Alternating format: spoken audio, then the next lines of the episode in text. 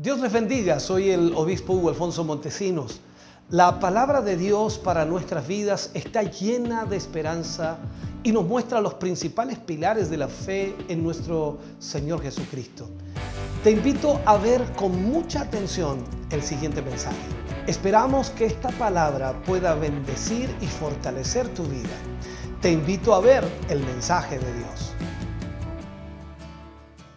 Vamos a ir a la palabra del Señor. Vamos a ir a la palabra del Señor en esta mañana. Quiero invitarles a que busquen en su Biblia Primera de Pedro, capítulo 2, versículos 4 y 5. Primera de Pedro, capítulo 2, versículos 4 y 5. Aleluya.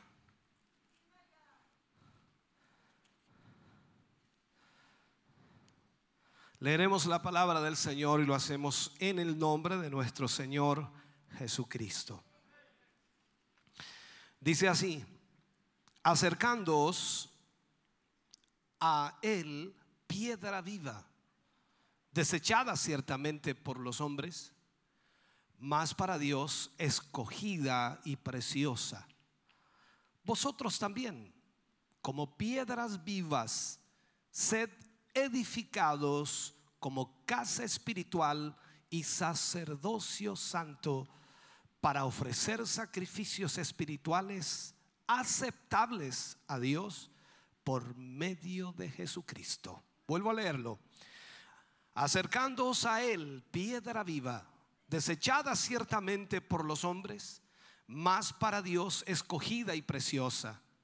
Vosotros también, como piedras vivas, sed edificados como casa espiritual y sacerdocio santo para ofrecer sacrificios espirituales aceptables a Dios por medio de Jesucristo. Oremos al Señor. Padre, en el nombre de Jesús vamos ante su presencia dando muchas gracias porque nos permite, Señor, tener su palabra para nuestra vida. Y a través de esta palabra, Señor, seremos bendecidos. Gracias por lo que usted hablará a nosotros, por lo que usted provocará en nuestro corazón. Yo le pido, Señor, que su Espíritu Santo pueda trabajar y tratar con cada uno de sus hijos en esta mañana y enseñarnos, Señor, lo importante y lo relevante de lo que es su iglesia. En el nombre de Jesús, amén y amén, Señor. Fuerte ese aplauso de alabanza al Señor. Aleluya. Puede sentarse, Dios le bendiga grandemente. Este es el último capítulo o la última lección de la temática La iglesia. Hemos estado abordando varios temas acerca de la iglesia. Este vendría a ser el número 7 y final para cerrar esta secuencia de temas que hemos abordado. Hoy estaremos hablando acerca de ministrando liberación y vida a los escogidos, ministrando liberación y vida a los escogidos. Al leer estos versículos de Pedro, por supuesto nos da un enfoque claro de que Jesús es la piedra viva, pero al mismo tiempo también nosotros pasamos a ser piedras vivas. Y como dice de Cristo, que aunque fue desechada por los hombres, más para Dios era escogida y preciosa. Así también nosotros hemos sido escogidos y preciosos ante el Señor. Por lo tanto, debemos ofrecer a Dios sacrificios espirituales que sean aceptables a Dios. Ezequiel capítulo 44, versículo 15 al 18 nos enfoca también algo similar o enfocándonos en la misma dirección. Dice lo siguiente, más los sacerdotes levitas, hijos de Sadoc, que guardaron el ordenamiento del santuario cuando los hijos de Israel se apartaron de mí, dice, ellos se acercarán para ministrar ante mí. Y delante de mí estarán para ofrecerme la grosura y la sangre, dice Jehová el Señor. Ellos entrarán en mi santuario y se acercarán a mi mesa para servirme y guardarán mis ordenanzas. Y cuando entren por las puertas del atrio interior, se vestirán de vestiduras de lino, no llevarán sobre ellos cosa de lana cuando ministren en las puertas del atrio interior y dentro de la casa. Turbantes de lino tendrán sobre su cabeza y calzoncillos de lino sobre sus lomos. No se ceñirán cosa que los haga sudar. Mira lo que dice Hebreos capítulo 3 versículo 6. Quiero tomar esto y acoplarlos. Pero Cristo como hijo sobre su casa, la cual casa somos nosotros, si retenemos firme hasta el fin la confianza y el gloriarnos en la esperanza. He tomado todas estas citas porque tienen una, una realidad y un enfoque el cual nosotros debemos entender y conocer. Yo quiero decirle de alguna forma que la presencia de la casa espiritual, que por supuesto es la iglesia, es siempre la señal de antagonismo satánico. Nosotros somos la iglesia del Señor y donde quiera que vayamos, donde quiera que estemos, inmediatamente esa presencia de Dios que va en nosotros va a crear un antagonismo satánico. Satanás se va a levantar en contra de su vida y en contra de mi vida porque llevamos la presencia de Dios en nosotros. Este es un aspecto de, la casa espiritual en el propósito de Dios. Si la casa espiritual está aquí, o sea, si nosotros somos la casa espiritual, esta eh, está para ministrar vida y para ministrar liberación a los escogidos de Dios. Cada creyente, cada hijo de Dios y la iglesia en sí como conjunto está aquí sobre esta tierra para ministrar aquella liberación, para ministrar aquella vida y de esa manera entonces cada escogido de Dios sea libertado de toda opresión del enemigo. Ahora, esta es la gran parte de la vocación del pueblo de Dios. No hay otra vocación más importante que esta. Nosotros no estamos aquí para entretener a la gente, no estamos aquí reuniéndonos para pasar un rato agradable. Nosotros estamos aquí para ministrar liberación y vida a aquellos que vienen a este lugar. Esta es la vocación que la iglesia debe tener y debe tenerla muy clara. Esta vocación, hermano querido, es tan grande que inmediatamente cuando esto empezó o cuando comenzó la iglesia, todo el infierno se movió desde abajo contra ella.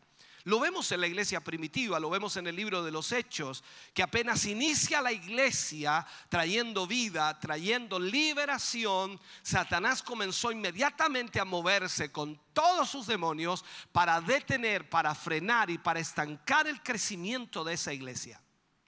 Entonces debemos entender que cuando nosotros aplicamos la vida de Cristo a nuestra vida y empezamos a movernos como iglesia de Dios, la cual verdaderamente Dios llama una iglesia, entonces inmediatamente el enemigo, Satanás, comienza a atacar esta iglesia cuando nosotros empezamos a establecer, a edificar una iglesia y empezamos a establecer el orden en esta casa espiritual de acuerdo a la obra que Dios ha hecho, todo el infierno se va a mover contra ti. Todo el infierno se va a mover contra ti.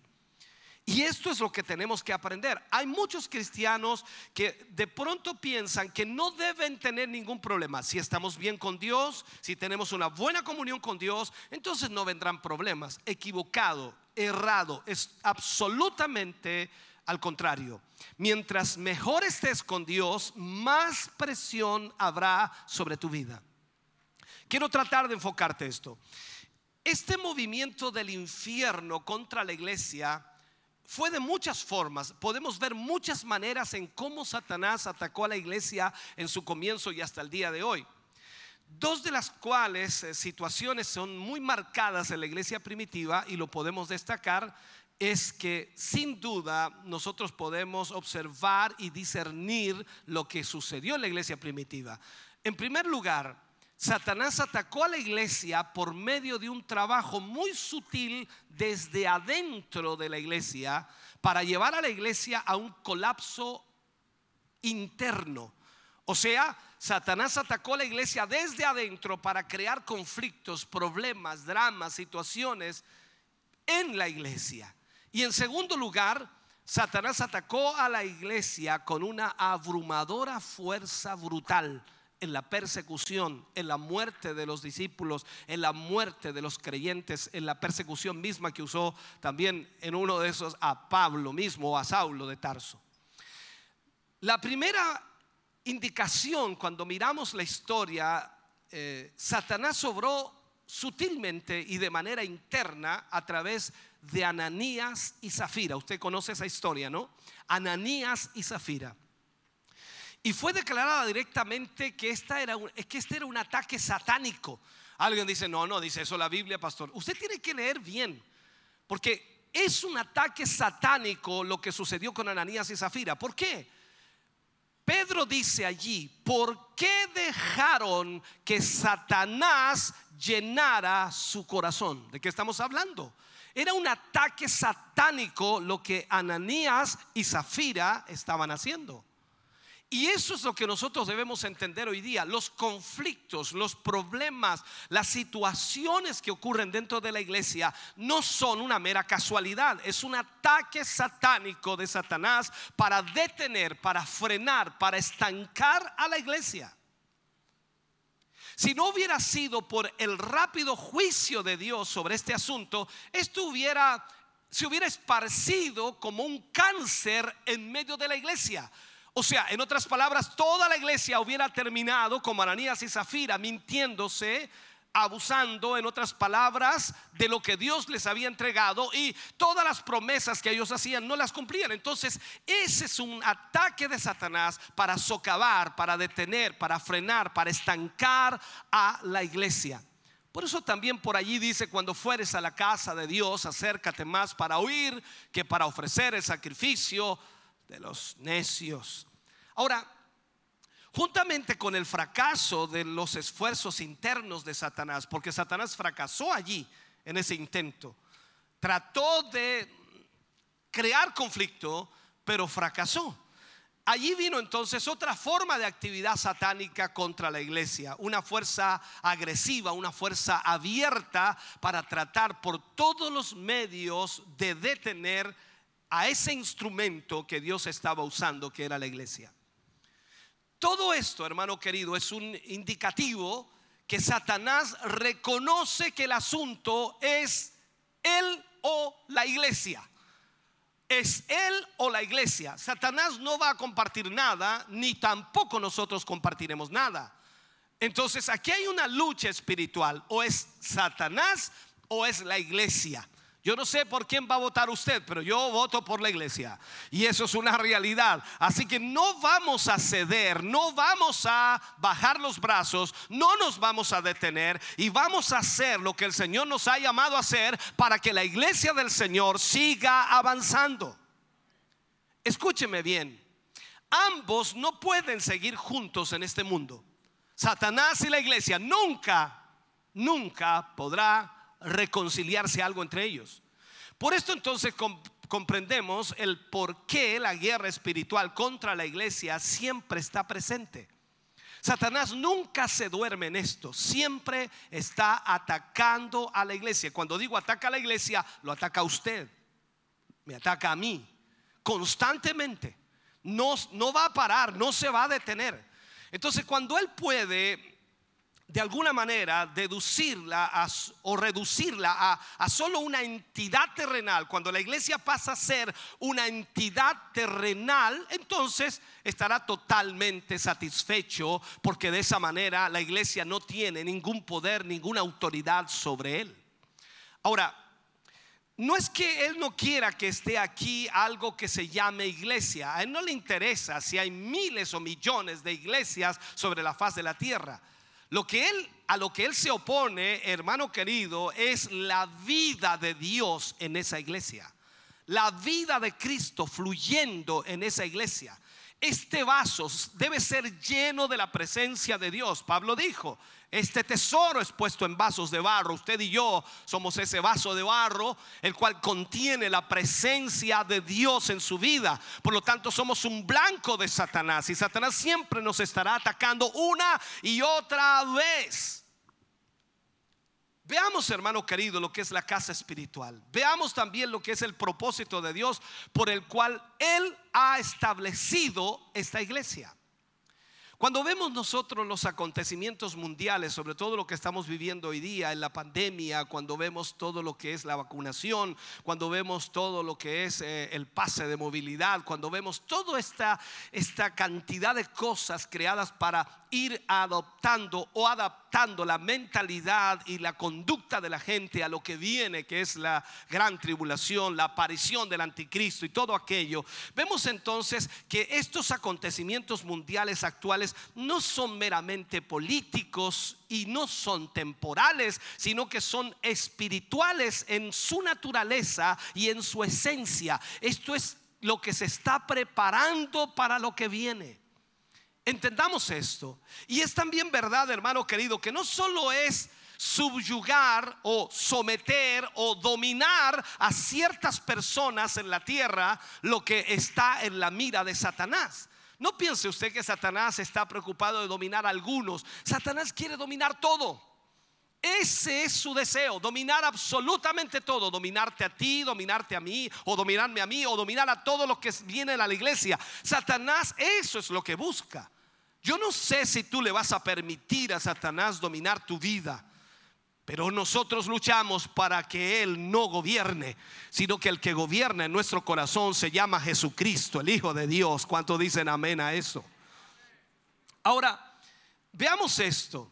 Lo que está en la mira de Satanás entonces es gobernar y es dominar, es someter a toda la tierra, a toda la tierra. Esto es algo, hermano querido, en lo cual nosotros debemos pensar y entre el, el pueblo, aquello que de alguna forma amenaza al dominio del mundo a través de este anticristo que aparecerá en su tiempo, ¿no? Entonces Satanás tiene un problema hoy día y el problema es grave para Satanás porque hay una iglesia, hay un pueblo, hay gente que adora a un Dios todopoderoso, hay gente que exalta a ese Dios, hay gente que viene los domingos en la mañana a adorar al Dios Todopoderoso y a rendirle culto y a rendirle alabanza, a rendirle pleitesía. Y Satanás está enfurecido con esa gente. Entre ellos estás tú y estoy yo. Está enfurecido con nosotros porque adoramos a este Dios grande. Pero aunque Él se enoje, aunque Él se levante, aunque Él pelee, aunque Él guerree contra nosotros, no nos detendremos en adorar a Dios porque Dios merece toda honra y toda gloria y Dios es más poderoso. Aleluya.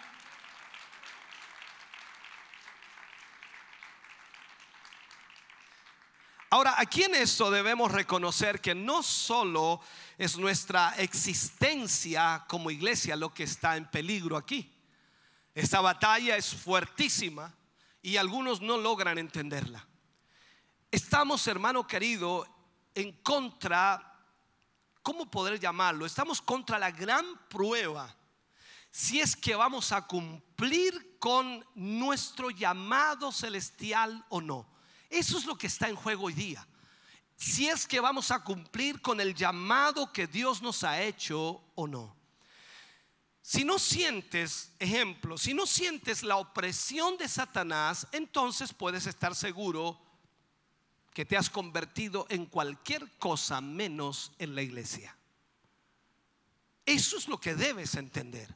Si no hay una opresión de Satanás sobre tu vida, si no hay una guerra, una lucha, entonces tú te has convertido en cualquier cosa menos menos en lo que Dios ha propuesto que tú fueras. Cuando escuchamos esas esas prédicas exageradas de alguna manera sobre prosperidad, sobre movimientos de fe, y aquellos que hablan acerca de que, de que todos los problemas, escucha bien esto, de que todos los problemas que tienen vienen del diablo y no de Dios, hay un problema serio aquí. ¿Qué estoy tratando de decirle? Estoy tratando de decirle que hay muchas cosas que Dios permite. Hay muchos problemas que Dios permite. Hay muchas pruebas que Dios permite. Hay muchas cosas en tu vida y en mi vida que hemos vivido que Dios las ha permitido para probar nuestra vida si somos lo que decimos ser. Tú puedes venir a la iglesia el domingo por la mañana, levantar tus manos, alabar a Dios, exaltar al Señor, danzar, aplaudir, saltar, hacer todo aquello. Y el Señor permite luego que te vas de este lugar o al siguiente día una prueba, una presión, una lucha, una situación difícil para que le demuestres que eso que hiciste el domingo por la mañana era real. Te puedes dar cuenta, hermano querido, de que esto es de alguna manera todo esto que dice la gente que no, no, es que lo que pasa que si si tú si tú tienes problemas, todos son del diablo. El diablo, esos problemas son del diablo. Ahora, nos damos cuenta de que esto es promocionado por el diablo. Al diablo le encanta que nosotros le demos la autoría de todo. Parece que él lo hace todo. Yo te pregunto, ¿acaso Dios no hace nada? La Biblia dice que para Dios todo es posible. Dios es el que tiene el control de todo, no Satanás.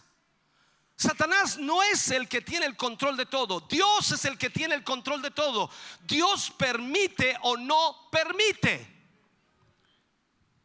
Entonces el diablo quiere reducir a la iglesia a un punto que no tenga necesidad de atacarla. ¿Por qué? Por eso ves a tanta gente descarriada, porque viene a la iglesia, tiene un problema, no viene más. Busca al Señor, tiene un problema, no viene más. No busca más a Dios. Ora y, tiene problemas y no ora más. Dice, cada vez que busco del Señor tengo problemas. Entonces dice, mejor no busco de Dios. Se enfrían, se decaen, se mueren espiritualmente y luego se descarrían. Por eso están allá afuera.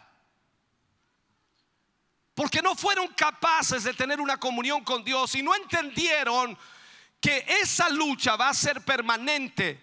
Jesús dijo, en el mundo tendréis aflicción, pero confiad, yo he vencido al mundo. El ataque el ataque de Satanás contra Cristo en su casa, en la iglesia, es algo real que tenemos que tomar en cuenta, hermano querido. Y debemos tomarlo en serio. Todo esfuerzo de Satanás desde el principio ha sido destruir la vida de Dios en el pueblo aquí en la tierra. Lo que Satanás quiere es que tú no tengas vida de Dios en ti. Tú puedes ser mecánico en esto, ¿no? Tú podemos ser eh, bajo una inercia, ¿no? Vivir como cristianos y tener buenos, buenas intenciones, buenos deseos, pero no hay vida espiritual. Y mucha gente vive así hoy día la vida de la iglesia. No tiene vida espiritual. No tiene coinonía, comunión, no tiene relación con Dios. Y lo único que en este momento el diablo teme o lo que a, a, lo que el diablo le teme es la vida de Dios en la iglesia. La vida de Dios en la iglesia. Y esto es todo. A él no le interesan las reglas de la iglesia o en cuántos programas de televisión o radio podamos aparecer, ni que tan grande sea la escuela bíblica que tenemos o la asistencia los domingos por la mañana. Lo único que le asusta a Satanás no es la cantidad de gente, es la vida de Dios en esa gente. Ahí, solo ahí, hermano querido, es donde se dirige el ataque satánico. Así pasó con Job. Veamos esto. Usted conoce la historia de Job, ¿no? El libro de Job no fue escrito para mostrarnos que las cosas que Job temía cayeron sobre él. Tú y yo sabemos que Job dijo en un momento, el temor que me espantaba me sobrevino. Dice, no, es como llamar esa eh, calamidad, es como llamar ese problema. No, recuerda que desde el principio del libro de Job dice que Dios permitió o sea, esto no tiene nada que ver con lo, con lo que Job dijo, eso tiene que ver con la verdad que Dios quiere que suceda, que Dios quiere traer. El esfuerzo de Dios, hermano querido, está en mostrarnos qué es la vida. Cuando tú pierdes la, la, vida, hablo de la vida de Dios, entonces no hay ocasión para que Satanás te ataque. ¿Para qué te va a atacar? Si no hay ninguna oposición, si no hay ninguna presión, si no hay nada que Satanás quiera eliminar de ti. Entonces a él no le importa cuán grande tú seas, cuán importante tú seas. Cuando Job perdió su fortuna, porque eso fue lo que perdió, cuando Job perdió todo, inclusive a sus hijos, estando en el patio, por decirlo así, rascándose la sarna con un tiesto, con un tarro, si podemos decirlo, aún ahí, escúchame bien, aún, aún ahí seguía aún siendo de tanta amenaza para Satanás como cuando tenía todas las riquezas y sus hijos vivos. O sea, no había cambiado nada en Job porque aún la vida de Dios estaba en él. Había perdido sus posesiones, había perdido su familia, pero la vida de Dios seguía en él. Por eso Job dice tan abiertamente, Jehová dio, Jehová quitó, sea el nombre de Jehová bendito. Te quiero ver en esa situación, hermano. Te quiero ver ahí, en ese momento, cuando ya no queda nada para darle gracias a Dios. Pero Job dijo, yo sé, yo sé. Esa es convicción. Yo sé que mi redentor vive y aún del polvo él se levantará. Quiero que entiendas esto, hermano querido. Job había perdido todo y Satanás seguía viendo en Job una fuerza a la cual no podía vencer. ¿Y qué hizo Satanás? Le envió a su esposa para tratar de inducirlo al suicidio. Que le dijo la esposa? Maldice a Dios y y muérete, mátate. En ese tiempo habría dicho, pégate un tiro, ahórcate, quítate la vida mejor. Entendamos esto, la vida de Cristo en la iglesia es el objetivo del ataque de Satanás en esta dispensación. Satanás no quiere, no quiere, hermano querido, que tú tengas esa vida de Dios. A él no le interesa que tú vengas los domingos a la iglesia, a él no le interesa que vengas los martes o los jueves, te reúnas, vengas y cantes y aplaudas un poco, con tal de que no tengas la vida de Dios. No le interesa cuán religioso seas, a él no le interesa eso. Lo que le interesa es que la vida de Dios no fluya en ti. Entonces entendamos esto. La iglesia ha sido llamada de acuerdo al propósito de Dios y, es la escogida como instrumento para la realización de este propósito. Tú y yo como iglesia hemos sido llamados para eso. Y esto implica, por supuesto, la manifestación del más terrible poder que el universo contenga contra el propósito de Dios. O sea, escúchame bien, la manifestación del poder de Satanás se, se levantará con todo en contra de la iglesia. Dios quiere cumplir su propósito a través de ti y de mí, pero el diablo se va a levantar en nuestra contra como nunca antes. La pregunta que nos hacemos es, ¿cuál es el propósito de Dios? Tiene que ver primero con lo, con lo cual estuvimos ocupados en estos temas, en la relación de la casa, eh, llamada a ser por supuesto la exaltación del Hijo de Dios en el trono del universo. Dios está sentado en su trono intercediendo por nosotros y Satanás lo sabe. Y él lo que quiere hacer es detener y frenar a esta iglesia que tiene el poder de Dios en ella. Entonces, esto es comprensivamente el propósito de Dios, que Dios pueda usar este instrumento y la iglesia es llamada no solo a compartir la exaltación de Cristo, sino a ser el instrumento en la realización de este propósito. O sea, nosotros no estamos aquí tan solo para exaltar el nombre de Cristo, irnos a la casa y seguir nuestras vidas. Dios nos ha puesto aquí, una, para que exaltemos su nombre y segundo, para que cumplamos el propósito de Dios. Piensa en esto. Esto es un asunto espiritual que puede ser logrado solamente por el poder espiritual. Por eso es que somos llamados piedras vivas, piedras vivas. Eso no tiene coherencia con nuestra forma de pensar. Piedras vivas. Jesús es la piedra viva escogida por Dios. Tú y yo somos piedras vivas también para cumplir el propósito del Señor. Somos parte y, porción de la misma vida de Cristo y del propósito de Dios concerniente a Cristo. O sea, es la vida de Él en una manifestación final y completa en la iglesia la que va a ser la demostración completa de la gloria del Señor en nuestras vidas. El Señor Jesucristo no puede ser manifestado en gloria como supremo Señor, y esto es algo que debes entender también, como supremo Señor del universo, hasta que la escogida de Dios, la iglesia, llegue al punto absoluto del triunfo sobre todo poder de la muerte. O sea, cuando tú y yo hayamos logrado, hermano querido, vencer todo aquello, y eso será en el momento en que la trompeta de Cristo suene, tú y yo llegaremos al cielo y en ese momento el Señor Jesucristo será manifestado en gloria suprema, Señor del universo, absolutamente de todo. Es por el triunfo de la iglesia que la gloria de Cristo es mostrada. Seamos honestos. La gloria de Dios no se muestra en una iglesia porque Dios quiere mostrarla. La gloria de Dios viene porque la iglesia está en victoria espiritual. Porque la iglesia ha alcanzado esa victoria espiritual. Entonces entendamos esto. No es novedad, no es novedad cuando vemos en la Biblia y sobre todo en Apocalipsis, en solamente, increíblemente, en dos capítulos de Apocalipsis aparece esta expresión siete veces al que venciere, al que venciere. O sea, a ese grupo de vencedores es que la gloria será manifestada.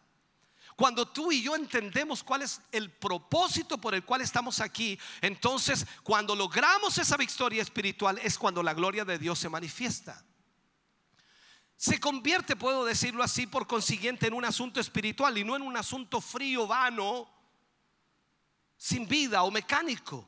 Descubrimos que para llegar al fin, al fin de todas las cosas, o al fin y propósito de Dios, la iglesia, el instrumento por el cual este fin es alcanzado, por la victoria que la iglesia tendrá, tiene que levantarse contra él un último fragmento de fuerza, de poder, y Satanás se levantará. ¿Para qué? Para luchar en contra de esa iglesia. Y ahí es donde nosotros tenemos que levantarnos también en contra de él. La escritura dice, resistid al diablo y él huirá de vosotros. Muchas veces, y seamos honestos, hermano querido, analiza tu vida en este momento lo que voy a decir. Quizás muchos de ustedes nunca han tenido una guerra espiritual, una lucha espiritual. Quizás nunca han experimentado algo así. A lo sumo han vivido problemas que son cotidianos, problemas de dinero, problemas de enfermedad, problemas en el trabajo, problemas en la familia, situaciones emocionales, situaciones maritales, situaciones con los hijos, en fin, todos hemos tenido problemas de diferente índole, pero hablo de una lucha espiritual. Quiero que entienda algo. Todo todo lo que la iglesia debe hacer es desalojar el poder de Satanás al máximo para que Dios pueda manifestar cuán grande es Cristo. Esto es un principio que está en toda la palabra de Dios y lo vemos una y otra vez. Podemos ver, por ejemplo, en el principio, en la, en la palabra dirigida a Faraón. Usted recuerda la historia de Faraón, Moisés y Faraón. Para este propósito te he levantado para demostrar en ti mi poder. Esas fueron las palabras de Dios a Faraón. Para eso te he levantado, para eso te he puesto como Faraón, para demostrar en ti mi poder. Faraón era solamente un tipo o una forma y se le permitió mucha libertad para actuar. Hizo lo que quiso durante un tiempo. Es como que el Señor le dio rienda suelta a sus deseos, pasiones, a lo que él quería hacer. Pero llegó el momento en que el Señor dijo, ahora, basta. Dios lo pudo haber destruido en la primera oportunidad que él desobedeció su orden. Entienda esto, por favor. Dios lo probó diez veces hasta que toda la fuerza de su poder fue manifestada. ¿Qué fuerza? La fuerza de Dios. Faraón tuvo que conocer cuán grande era Dios. Egipto tuvo que conocer cuán grande era Dios. Entonces, cuando vino ese momento, Dios destruyó a Faraón. Quiero que entiendas, no estamos contra Faraón, estamos contra todo el poder de Satanás mismo. La iglesia como instrumento del propósito de Dios tiene que ser demostrada en ser absolutamente superior al diablo. Tú y yo en Cristo somos superior al diablo. Dilo hermano querido, tú y yo en Cristo somos superiores al diablo. El diablo no tiene poder sobre tu vida si Dios no lo permite. El diablo no puede hacer nada contra ti si Dios no lo permite. El diablo te anda buscando para matarte y sabes por qué no te ha podido matar? Porque Dios no lo ha permitido. Él es el Dios todopoderoso. Ahora quiero que entiendas esto. Siempre hemos hablado de Job, ¿cierto? Hemos hablado de Job y dice que Job estaba cercado. El diablo se quejó y dijo, claro, lo tienes cercado.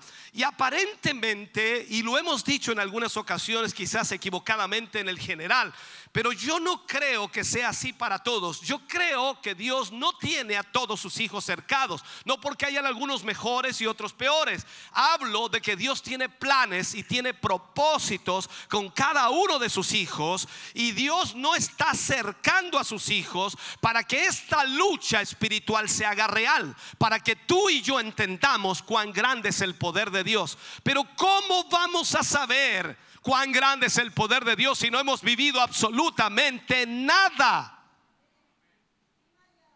Dios permite al enemigo que venga una y otra vez contra ti.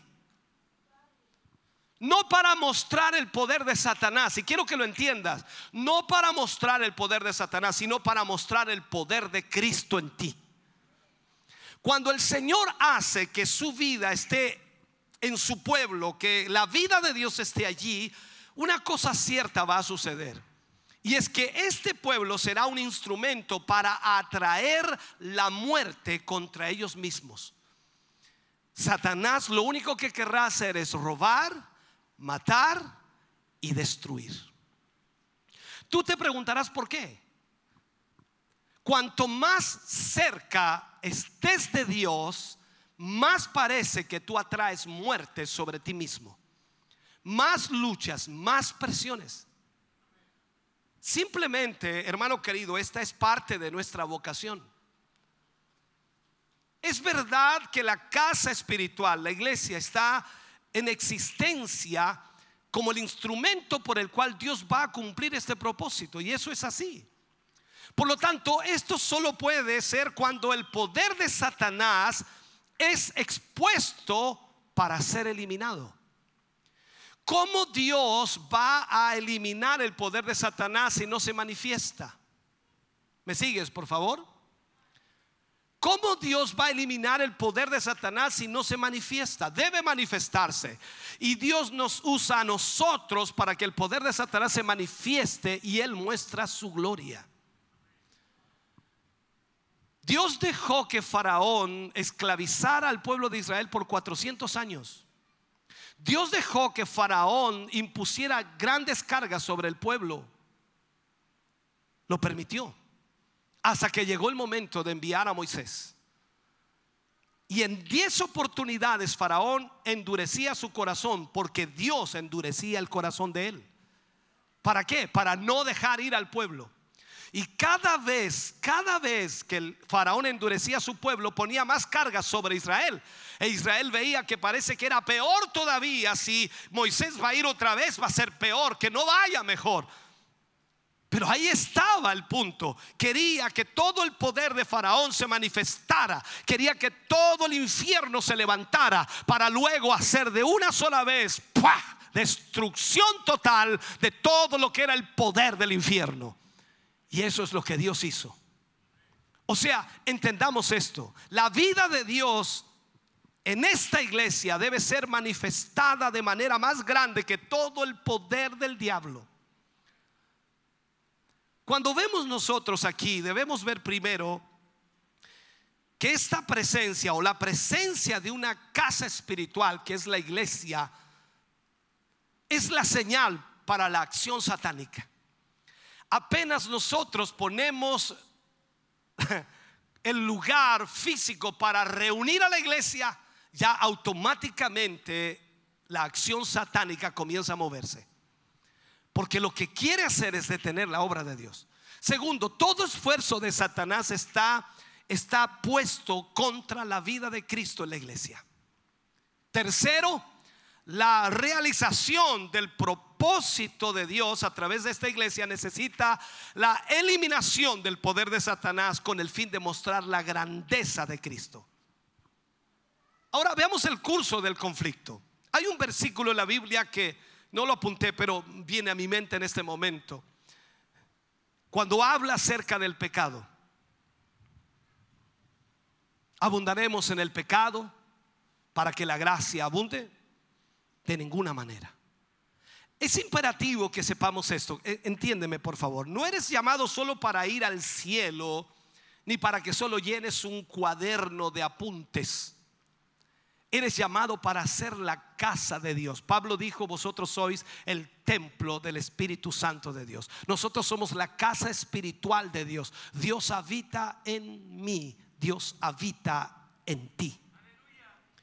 Y este instrumento, si tú lo eres, tú vas a traer en contra de ti mismo todos los poderes de Satanás.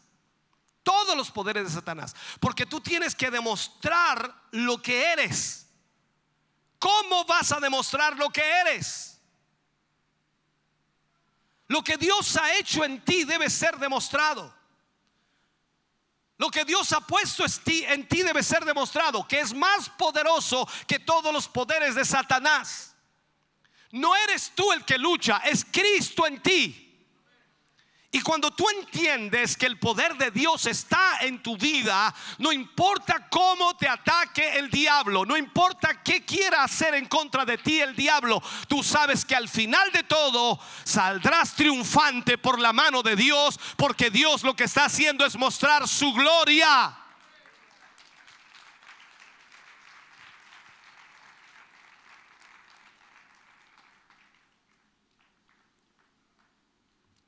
Ahora, mientras vemos el curso del conflicto o la trayectoria del conflicto, entonces podemos siempre relacionar y saber incluso que es Dios obrando en ti su propia voluntad y su gloria. Satanás ha tenido una sucesión de instrumentos en la tierra. Siempre Satanás se mueve en esa dirección. Y Dios quiere mostrar su gloria en ti. ¿Recuerdas lo que pasó con Lázaro? Lázaro murió. Jesús no llegó. Y cuando él salió con sus discípulos en dirección a Betania, Jesús dijo estas palabras. Esto no es para muerte, sino es para que el Hijo del Hombre sea glorificado. Y tú sabes lo que pasó allí. Jesús resucitó a Lázaro y quedaron todos con la boca abierta, impresionados, increíble, nunca habían visto algo así. ¿Por qué Dios permitió que Lázaro enfermara? ¿Por qué Dios permitió que Lázaro muriera? Para la gloria de Dios. ¿Por qué Dios permite que tú pases situaciones difíciles, conflictivas y después al final miras para atrás como aguas que pasaron? Dice increíble, yo no sé cómo pasa esto, pero solo Dios lo pudo hacer. Esa es la verdad, solo Dios lo puede hacer. Entonces vemos aquí en la historia a Satanás usando instrumentos en la tierra. Comenzó con Caín. La escritura dice que Caín era del malo, era del maligno. Una y otra vez vamos a encontrar, por ejemplo, allí a muchos personajes en la Biblia que fueron usados por Satanás Doeg, el, eh, edomita, siempre, siempre tratando de sacar ventaja del rey de Dios. También vemos a Amán planeando la muerte de todos los judíos. Así es Satanás, trabajando siempre y ha tenido su línea de sucesión.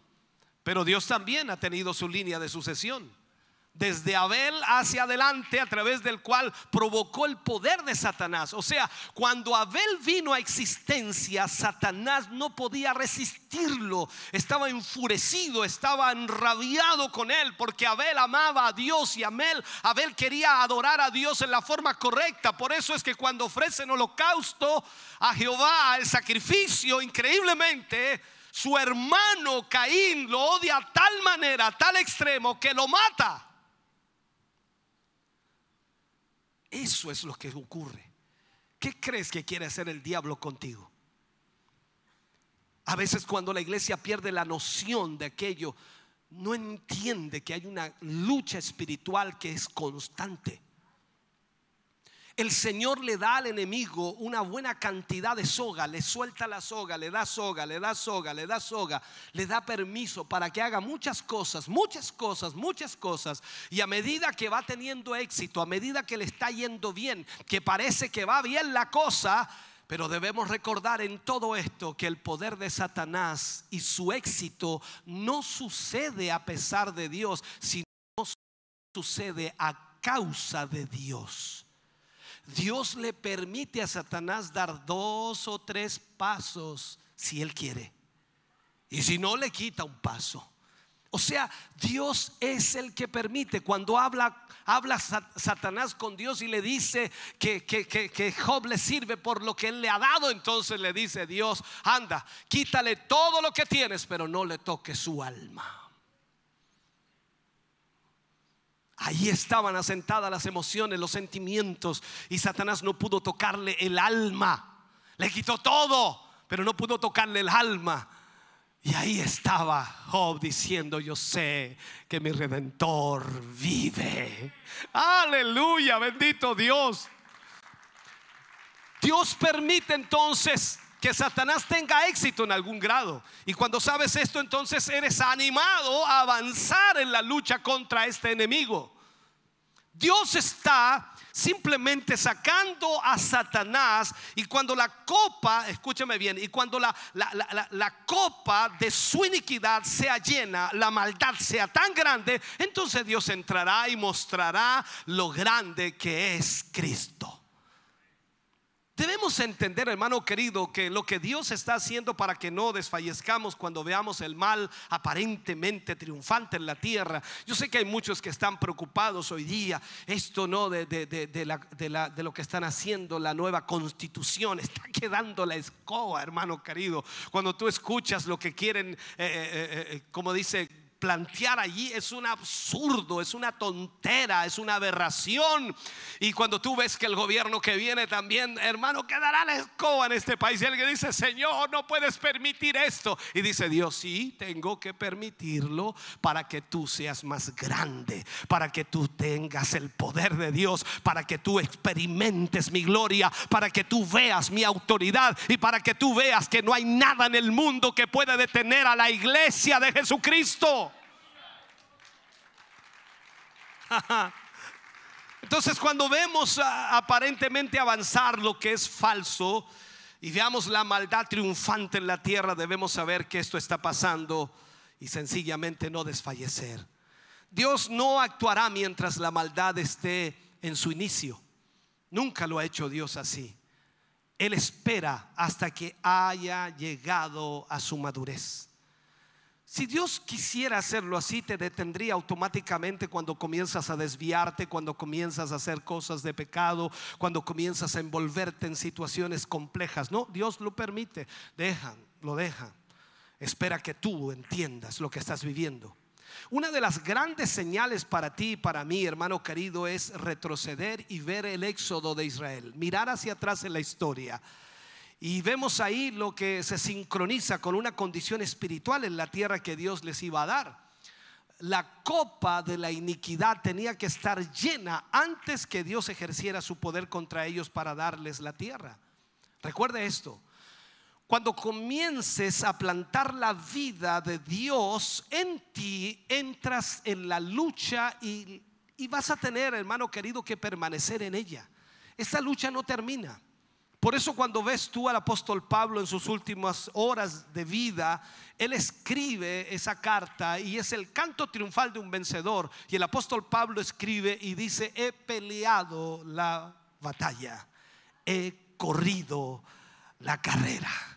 O sea, Pablo dice, no he bajado los brazos, no me he detenido, no me he frenado, a pesar de que el diablo me ha dado con todo, pero no me he detenido, he llegado hasta el final. Mañana me cortan la cabeza, pero puedo decir que he corrido la carrera, he peleado la batalla y al final me espera la corona que el Señor juez justo me dará. Así que vemos la vocación de la iglesia, que es provocar libertad y llevar vida a aquellos que la necesitan. La relación a todo esto, hermano querido, es con el propósito de ministrar liberación, ministrar vida a cada escogido de Dios. Entonces, aquí viene el ministerio de la intercesión, la intercesión sacerdotal, una casa espiritual, un sacerdote santo para ofrecer a Dios sacrificios espirituales. De eso es lo que también hablaba Pablo. Entonces, en estos últimos días el enemigo está viniendo contra la vida de Cristo en la iglesia como nunca antes. Un ataque increíble. Nosotros, la, la iglesia, estamos aquí para permanecer en Dios por esta vida, por esta vida. Le representamos a Él aquí en este lugar de su propio rechazo representamos a Jesús.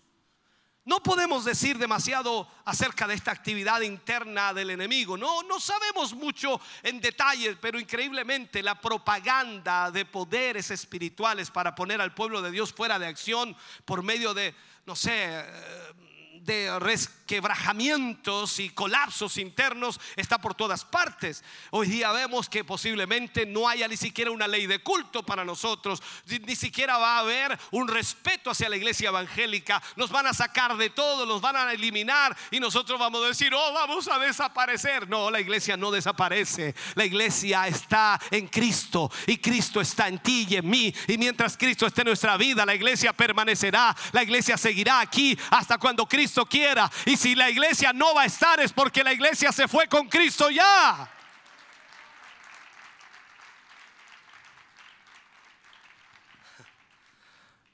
Satanás siempre está tratando de sacar a la gente fuera de su ministerio de oración. ¿Te has fijado que la oración es algo que ya no se hace en la iglesia? Pone dudas sobre su aceptación y su acceso a Dios. Ya la gente no tiene comunicación con Dios. Entonces cuando actuamos en, base a las acusaciones de Satanás, por un lado es una negación viva del valor de la sangre de Jesucristo. Lo vimos también en los temas anteriores.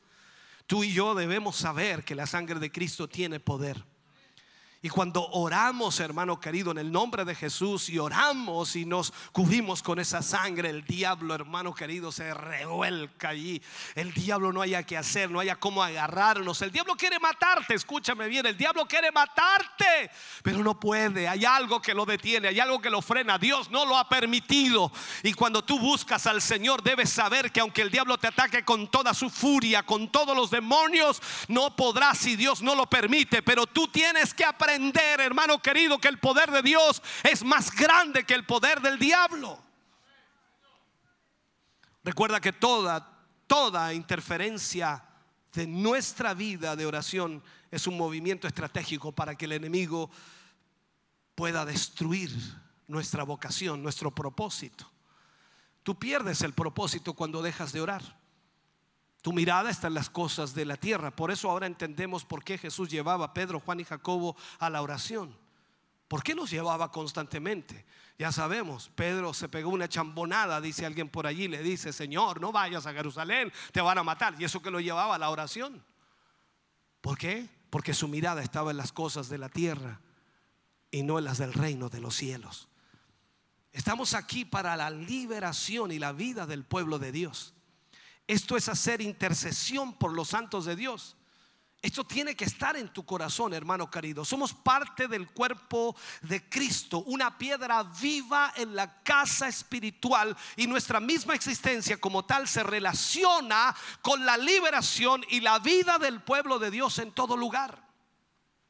No es un asunto opcional, no es algo opcional, es cumplir un ministerio que Dios nos ha llamado a cumplir. Es un ministerio intercesor orar por todos los santos en todo tiempo. La casa de Dios es algo vivo y las marcas de su vida es que sea activa y enérgica en una forma espiritual, caracterizada por supuesto por el Espíritu Santo de Dios, ese Espíritu que nos da la intercesión por los demás. Aquí no es que tengamos reuniones de oración y que la gente ore si tiene ganas de hacerlo. No se trata de eso. La casa de Dios es caracterizada por la intercesión. En otras palabras, si tú eres iglesia de Cristo, a ti no hay que pedirte que ores. Tú siempre oras. Estamos viviendo por lo que somos en Cristo. En todo momento que haya oportunidad de orar, lo haremos porque somos la iglesia de Cristo, tal como Cristo lo hacía. Cada noche buscaba a su Padre, cada noche, cada madrugada estaba en presencia de Dios y era el Hijo de Dios y tú y yo debemos hacer exactamente lo mismo. La vida de Dios es algo espontáneo en nosotros. E igualmente la intercesión es una parte de la vida. Debe ser espontánea.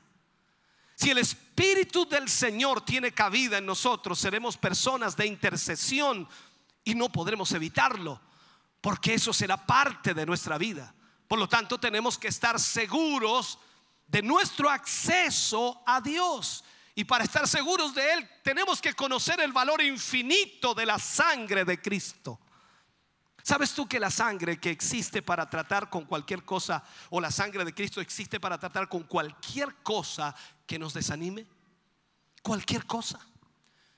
Nosotros podemos fallar, pero la sangre hace posible que instantáneamente se nos excuse y llegar con libertad al trono de la gracia.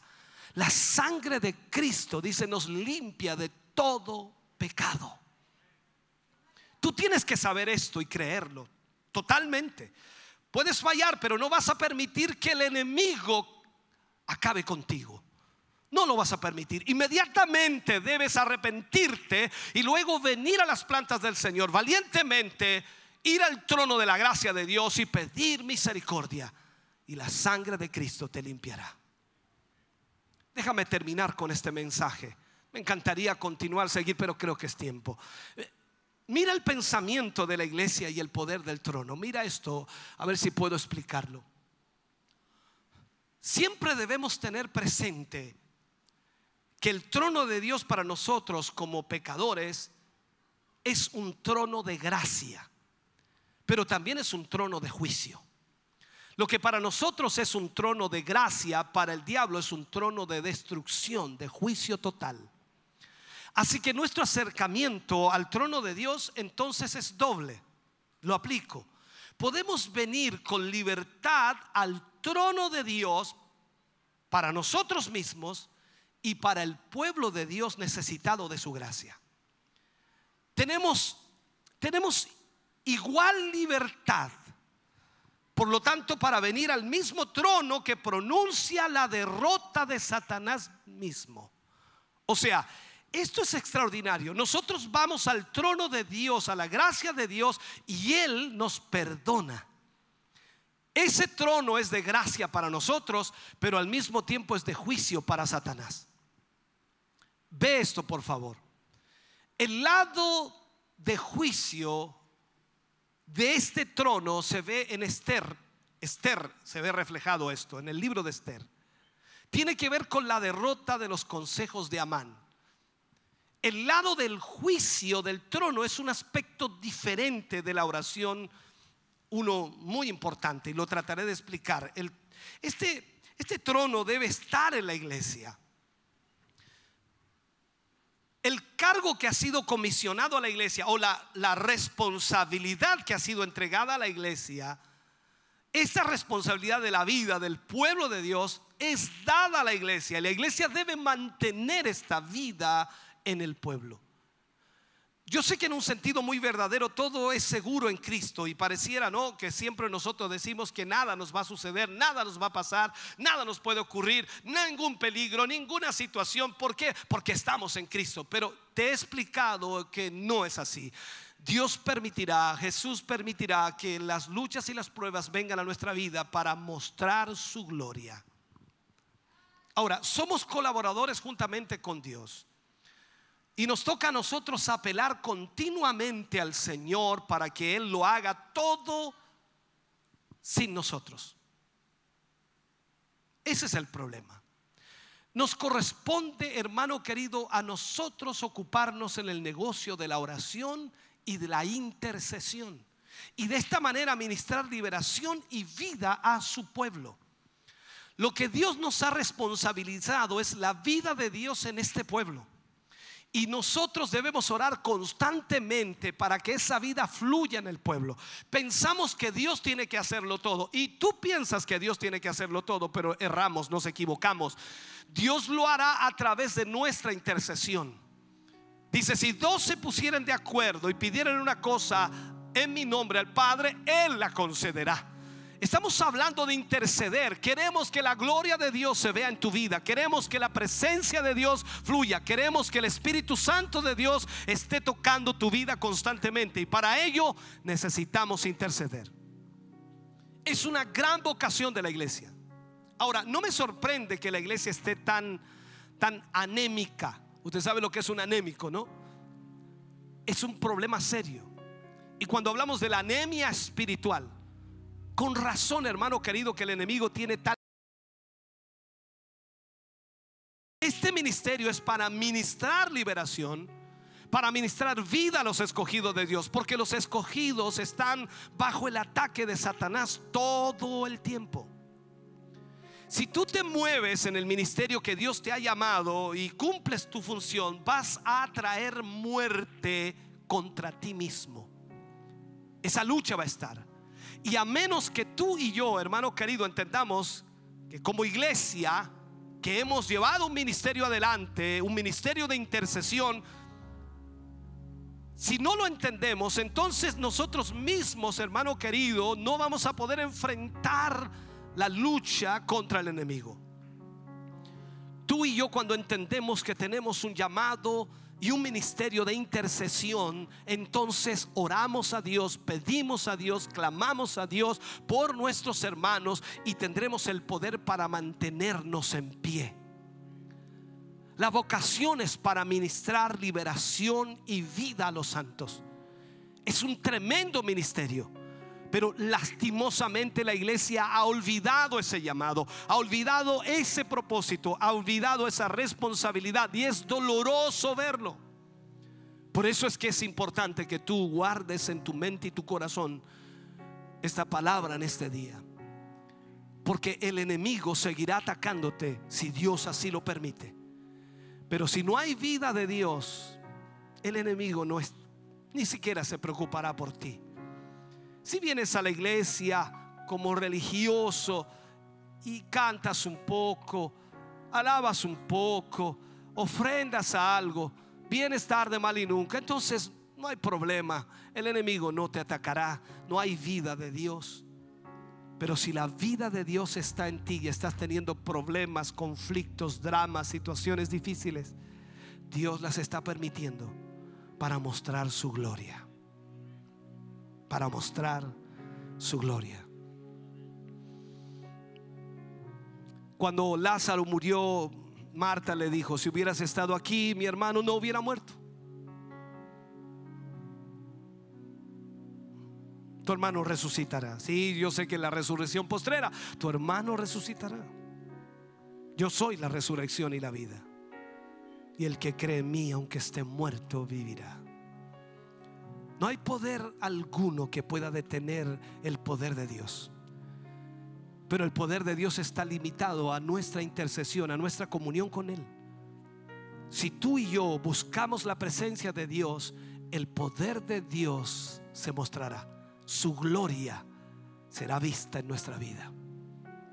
Creo que puedes entender esto y espero que lo hayas entendido. Ponte de pie, por favor, mi hermano, mi hermana. Aleluya.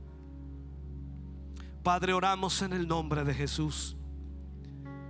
Vamos ante tu presencia en esta mañana. Dándote gracias, Señor, por esta palabra, agradeciéndote, Señor, el poder haber ministrado a tu pueblo, a tus hijos, a tus hijas. Gracias, Dios mío, por hablar a nuestros corazones y vidas. Sé que para muchos será imposible guardar toda que hemos abordado, pero creo que más de alguna palabra, Señor, ha calado hondo en sus corazones. Y yo espero, Señor, alguna reacción en ellos que pueda llevarles a tener una mejor comunión contigo. Padre, en el nombre de Jesús, te agradecemos en esta mañana, en esta hora. Bendice a tu iglesia, bendice a tu pueblo. Si tú permites, Señor, que las luchas estén presentes, es porque tú quieres. El amigo está buscando a quien, a quien destruir. Pero tú eres quien lo permite o no. Estamos en tus manos, Señor, y en tus manos estamos seguros. Danos la capacidad, danos la sabiduría para ser intercesores, para orar, para buscar de tu presencia y poder, Señor, estar firmes en el momento de la prueba. Lo pedimos y lo rogamos en el nombre glorioso de Jesús. Amén y amén, Señor. De ese aplauso de alabanza al Señor. Estamos contentos de que hayas visto y escuchado este mensaje. Creo con todo mi corazón que Dios le ha bendecido. Quiero invitarles a suscribirse a mis redes sociales, donde tenemos contenido que le ayudará a alimentar su vida espiritual.